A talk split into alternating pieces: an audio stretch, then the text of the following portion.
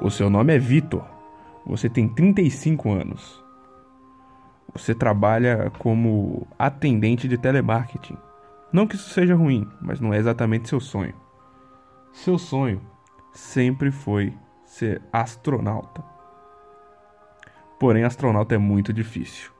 Então, aos 17 anos de idade, você muda o seu sonho para ser engenheiro astrofísico.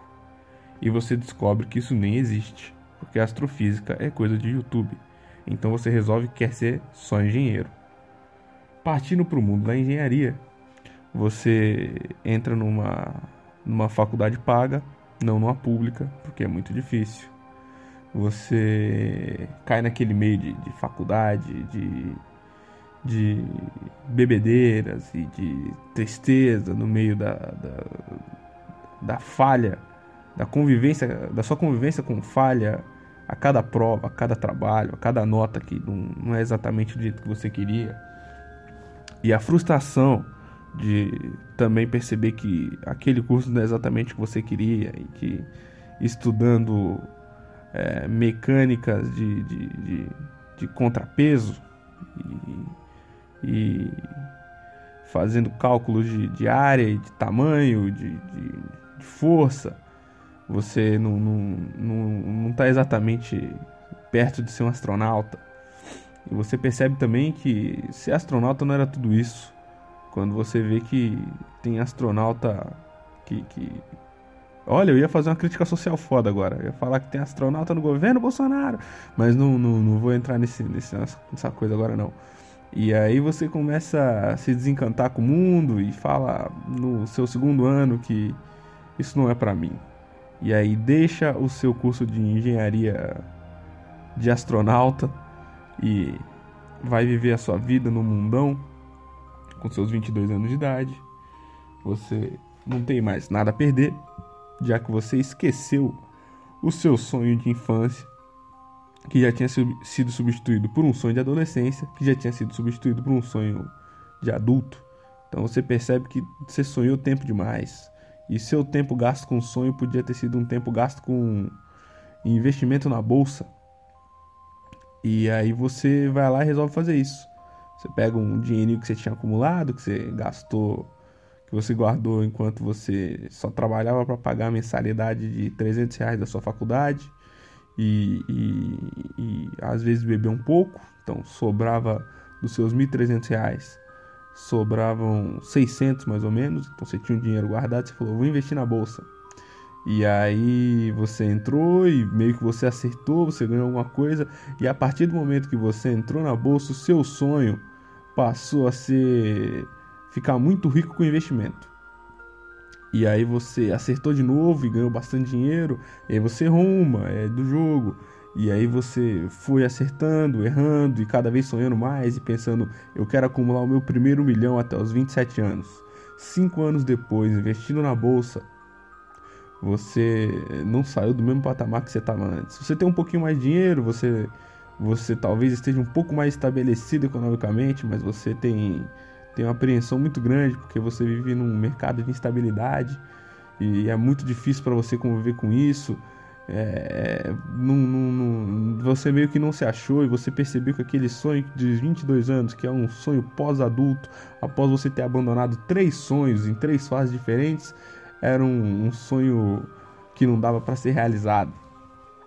E aí você continua a, a, sua, a sua saga em busca do, do, do, do, seu, do seu objetivo, só que no meio, no meio desse objetivo já não alcançado, porque você já tem seus 27 anos. Quer dizer, quando você tem 27 anos, você tem mais um ano para ter 27 anos, né?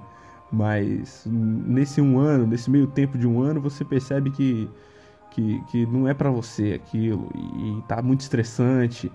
E aí você eventualmente sai para com seus companheiros de, de trabalho, que nesse mercado horrível que é o corporativo, eles todos tentam te derrubar e eles te apresentam uma moça e essa moça aparentemente não é, não é, não é exatamente seu estilo. Você gosta de moça baixa, ela é alta. Você gosta de moça. Moça. No outro estilo, porra. Não tem que especificar qual estilo você gosta. Ela não faz seu estilo. Pensa aí o estilo que você gosta. E aí ela não faz exatamente seu estilo. E, e, e, ela também não gosta das mesmas coisas, das mesmas coisas que você, ela não, não, não, entrou muito no seu papo, mas eventualmente os dois ficaram bêbados e acabaram, acabaram mantendo relações. E aí foi legal, é, apesar de não bater, só que vocês descobriram que tem uma música que vocês gostam em comum. E aí na semana seguinte a moça não tinha muito o que fazer, você tinha perdido um pouco, um pouco de dinheiro, estava muito triste, ela falou, porra, vamos sair. Aí vocês saem, você, ela paga porque você está sem dinheiro, porque você perdeu no investimento. E aí a mulher, a mulher é, tá já aceitando que você é uma pessoa um pouco menos não legal e vocês menos bêbado também e você falando de, da ruína, de como você abandonou esses, esses seus sonhos, ela começa a se identificar e vocês percebem que o que vocês querem a partir de agora é ficar juntos. Então, em tempo curto, espaço curto de tempo, vocês iniciam um namoro, vocês mantêm, mantêm uma relação estável, vocês vão, vão, vão, vão se planejando juntos. E nisso já passou um ano, você já fez o seu 28 ano de vida, já acabou o seu sonho do primeiro milhão até os 27 e você você já aceitou que seu próximo sonho é ficar com aquela moça. E aí tem um negócio, um negocinho, negóciozinho chamado pressão social que te implanta um monte de coisa na cabeça. E agora o seu próximo sonho é ter uma família com aquela mulher. Como é que era o nome dela? Era Cristina. Eu falei o nome dela antes, talvez eu tenha falado e tenha errado. E aí você tá lá com a Cristina, é, vivendo o seu, seu início de sonho, talvez o seu sonho mais alcançável até agora, porque, é, porra, astronauta é muito difícil, astronomia não existe, engenharia é um cu, é, mercado financeiro é, é, instável.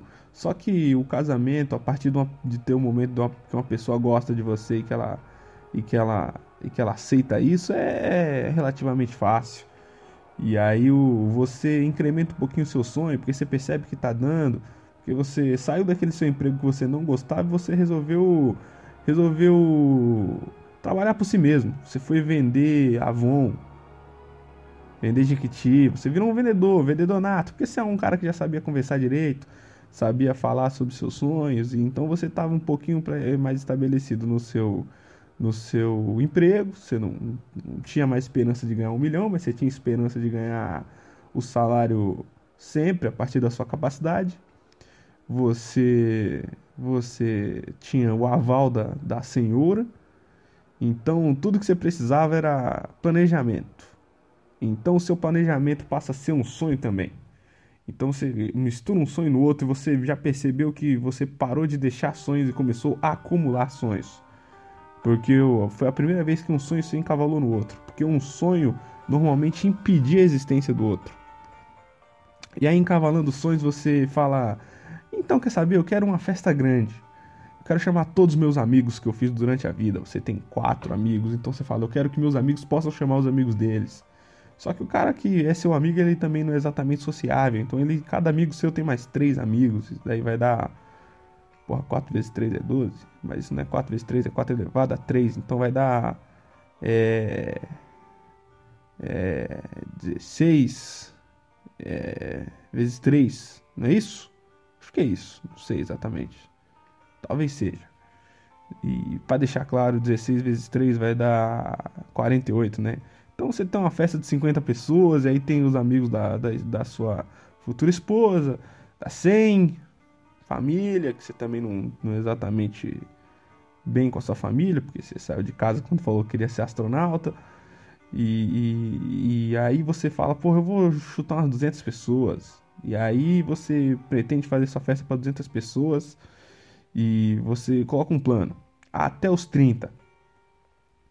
E aí você tem que passar com perseverança por mais dois anos que é o tempo que é até chegar nos seus 30, nisso você vai guardar dinheiro, que já não é mais exatamente um problema, porque você é bom nas suas vendas e você precisa manter a qualidade no seu relacionamento até o momento que aparece um boneco. E aí você fala, pô, eu já queria ter uma família mesmo, a mulher acaba perdendo o bebê, então você percebe que nem tudo vai sair do jeito que você quer, mas dentro do seu planejamento tá tudo dando certo ainda. E aí um dia vocês vão numa loja para escolher uma, uma, uma cortina.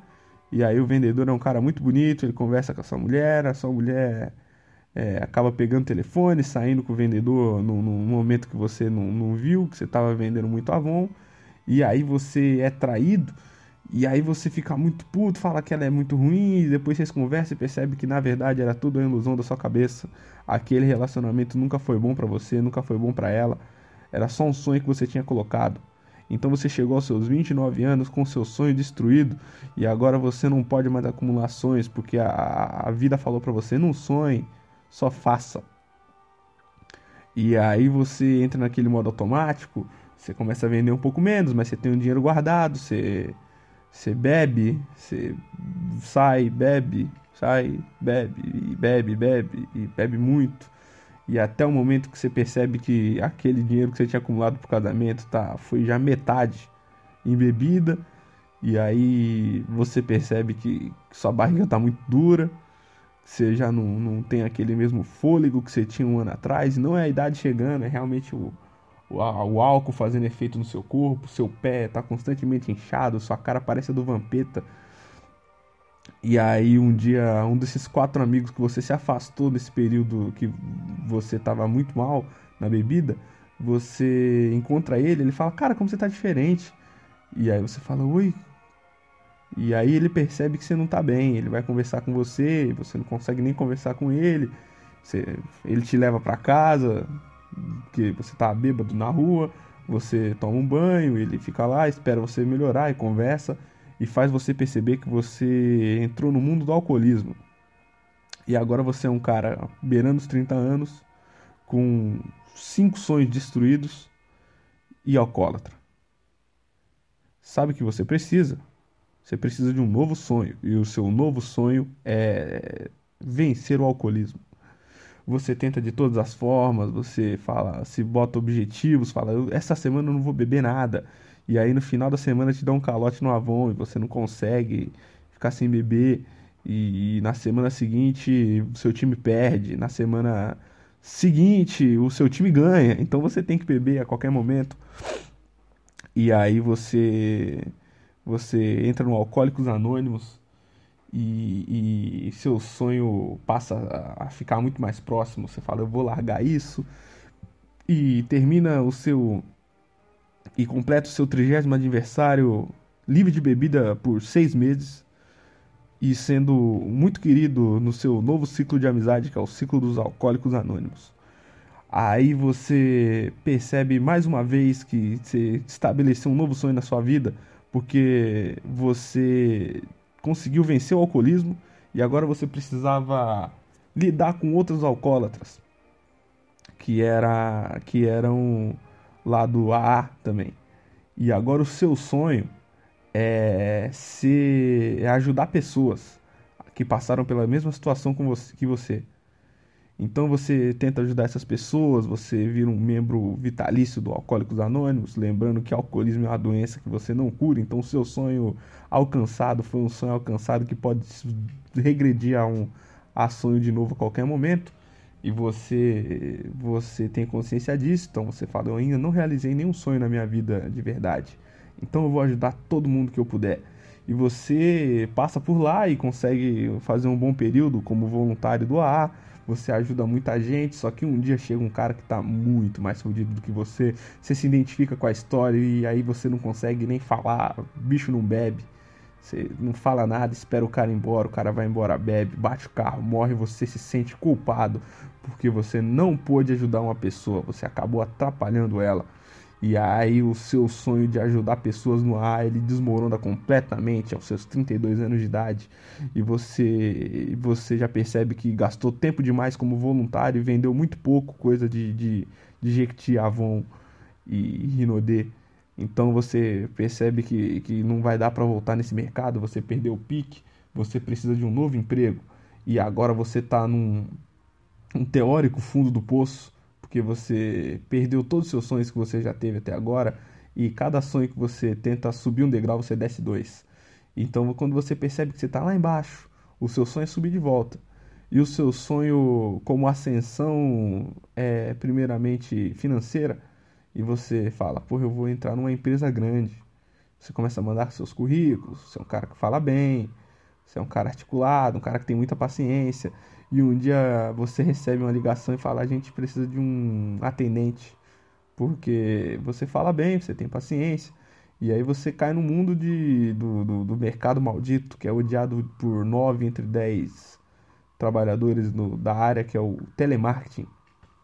E aí você com 33 anos, um profissional já com outras experiências, cheio de sonhos frustrados, você começa a falar no telemarketing da empresa de, de, de seguros e você começa a, orientar as pessoas e perceber que você está ajudando pessoas. Um dia liga uma, uma pessoa para você, ela está dizendo: Nossa, é, é, é muito difícil essa, essa, essa minha vida aqui com esse convênio ruim, porque eu deixei o meu o meu marido e eu fiquei com um vendedor de uma loja de cortina e ele é muito difícil de pagar esse convênio. Aí você pergunta o nome da pessoa, ela fala Cristina. E você dá só uma risadinha de fundo porque você entende que, que, que isso não é um sonho realizado, porque você nem, tinha, nem pensou nessa possibilidade, você tinha até esquecido a Cristina, mas a derrota de uma pessoa que, te, que, que, que, que você, você julga que te, te sacaneou é uma vitória para você, uma vitória é parte de um sonho. Então você, mais uma vez, colocado como, como um sonhador, você não tem mais problema nenhum com a sua vida de vendedor de telemarketing. Você entra num, num, num loop de não pensar em nenhum sonho e só, só se realizar com pequenas vitórias. E aí você percebe que o seu sonho sempre foi vencer. E relativizando a vitória, relativizando o sucesso, você venceu algumas vezes e, e, cada derrota fez parte das suas vitórias. Isso pode parecer um texto motivacional, mas esse aqui é um formato novo que eu estou testando do, do Tem Seus Motivos, que é dizendo que tem seus motivos para não sonhar. Não sonhe. Meu jovem, você vai estabelecer um objetivo para sua vida, talvez você consiga, talvez não. Caso você sonhe, eu tenho quase certeza de que eu não tenho certeza de nada, mas eu imagino muito que pode ser que você se decepcione você não consiga, porque quase tudo que você quer você não consegue. Se você consegue tudo que você quer, você não devia estar ouvindo esse podcast, você devia estar conseguindo coisas por aí. O, o, o... caralho, eu acho que eu terminei, eu concluí a história. Porque não, não é para ser trágica, a história não era para ser trágica, não era para ser apoteótica, não era para ser nada. Era simplesmente para acabar com uma história. E aí eu acho que eu consegui. É...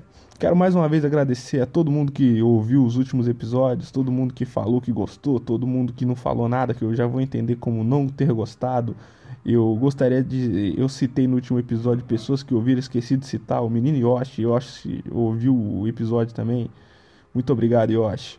É, e cada um de vocês que ouve é um incentivo para eu não sonhar e, e, me colocar como um derrotado que pode vencer alguma coisa. Aprendam, não sonhem.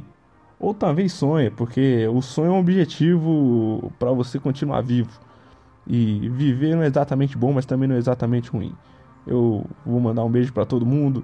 Eu tava, eu gravei esse podcast logo depois de, de ouvir um dos que eu tinha ouvido antes o que eu tinha feito antes, que é o segundo, ou terceiro, ou quarto, primeiro. É o pack do pezinho, que no final conclui dizendo que, que naquele momento seria ótimo eu comer eu, 10 esfirras uma pizza. E que se você quisesse financiar minhas 10 esfirras uma pizza, você poderia entrar no, em contato comigo pelo meu Twitter, arroba toneladembu, e me financiar 10 esfirras e uma coca. Eu falei 10 esfirras uma pizza agora, eu acho, né? Ou uma pizza e uma coca, que eu vou aceitar de muito bom grado, tudo bem? Muito obrigado a todos e esperamos até a próxima, talvez pouco tempo saia outro. Tchau.